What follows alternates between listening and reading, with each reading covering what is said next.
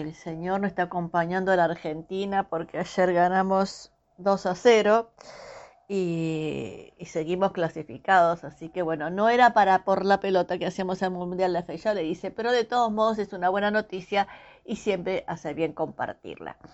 Y estamos viendo a los que llamaríamos, entre comillas, los héroes de la fe, personas que obedecieron y pusieron la fe, su fe fue puesta a prueba y ellos salieron victoriosos por la fe puesta a prueba. Pero hoy vamos a ver a un hombre que necesitaba eh, ser sanado y vamos a ver cómo es el contexto de lo que pasó con él.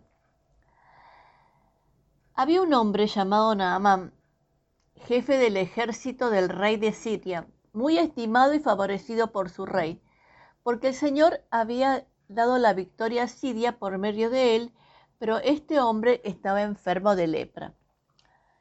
En una de las, de las correrías de los sirios contra los israelitas, una muchachita fue hecha cautiva y se quedó al servicio de la mujer de Naamán. Esta muchachita dijo a su ama, si mi amo fuera a ver al profeta que está en Samaria, quedaría curado de la lepra. Naamán fue y le contó a su rey lo que había dicho aquella muchacha. Y el rey de Siria le respondió, Está bien, ve que yo te mandaré una carta al rey de Israel. Entonces Naamán se fue, tomó treinta mil monedas de plata, seis mil monedas de oro y diez mudas de ropa, y le llevó al rey la de Israel la carta que decía, cuando recibas esta carta sabrás que envío a Naamán, uno de mis oficiales, para que lo sanes de lepra. Cuando el rey de Israel leyó la carta, se rasgó la ropa en señal de aflicción y dijo, ¿acaso soy Dios que da la vida y la quita para que éste me mande a un hombre para que lo cure de su lepra? Fíjese bien y vean qué están buscando están buscando un pretexto contra mí. Al enterarse el profeta Eliseo de que el rey se había rasgado las ropas por aquella carta, le mandó decir, ¿por qué te has rasgado las ropas? Que venga ese hombre a verme y sabrá que hay un profeta en Israel. Naamán fue con su carro y sus caballos y se detuvo en la puerta de la casa de Eliseo. Pero Eliseo envió un mensajero a que le dijera, ve y lávate siete veces en el río Jordán, y tu cuerpo quedará limpio de la lepra. Namán se enfureció y fue diciendo, yo pensé que iba a salir a recibirme que, y que de pie iba a invocar al Señor su Dios y que luego iba a mover su mano sobre la parte enferma y así me quitaría la lepra. ¿No son los ríos de Damasco, Habaná y Farfar mejores que todos los ríos de Israel? ¿No podría haber ido a lavarme en ellos y quedar limpio? Muy enojado se fue de allí. Pero sus criados se acercaron y le dijeron, Señor, si el profeta le hubiera mandado hacer algo difícil, ¿no lo habría hecho usted? Pues con mayor razón, si solo le he dicho que se lave, usted quedará limpio. Naamán fue y se sumergió siete veces en el Jordán según se lo había ordenado el profeta, y su carne se volvió como la de un jovencito y quedó limpio. Entonces él y todos sus acompañantes fueron a ver a Eliseo. Al llegar ante él, Naamán le dijo, Ahora estoy convencido de que toda la tierra no hay Dios sino solo el de Israel. Por lo tanto, te ruego que aceptes el regalo de este servidor tuyo. Pero Eliseo le contestó, Juro por el Señor que me está viendo que no lo aceptaré.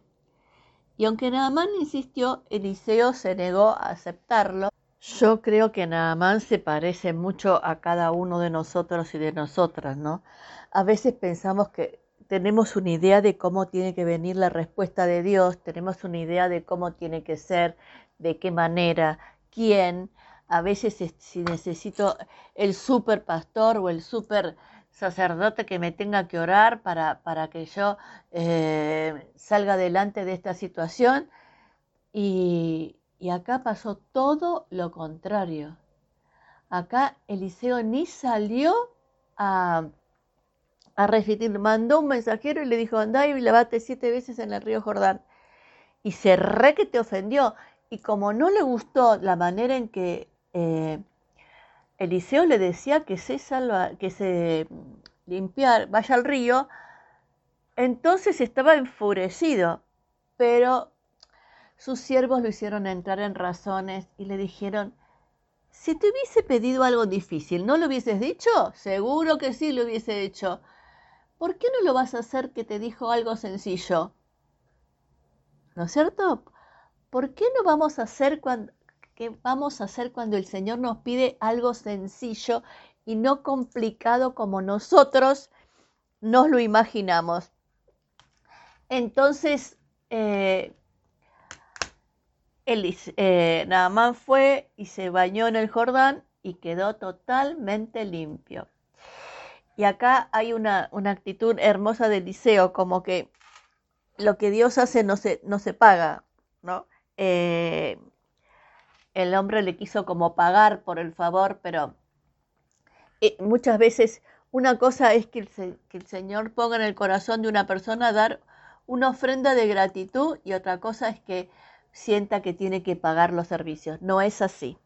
Señor, danos la sabiduría que no siempre tenemos, porque a veces somos como Naamán, que cuando las cosas no son como nosotros nos imaginamos, entonces ahí eh, nos parece que no va a ser, que no va a pasar y siempre estamos como dudando de todas las cosas que, que nos están pasando o que las cosas que Dios nos va pidiendo, ¿no es cierto?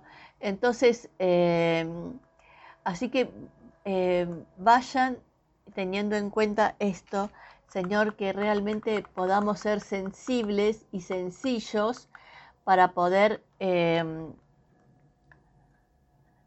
para poder aceptar y ser fieles y obedientes a lo que vos nos pedís. En el nombre de Jesús, en el nombre de Jesús. Amén y amén.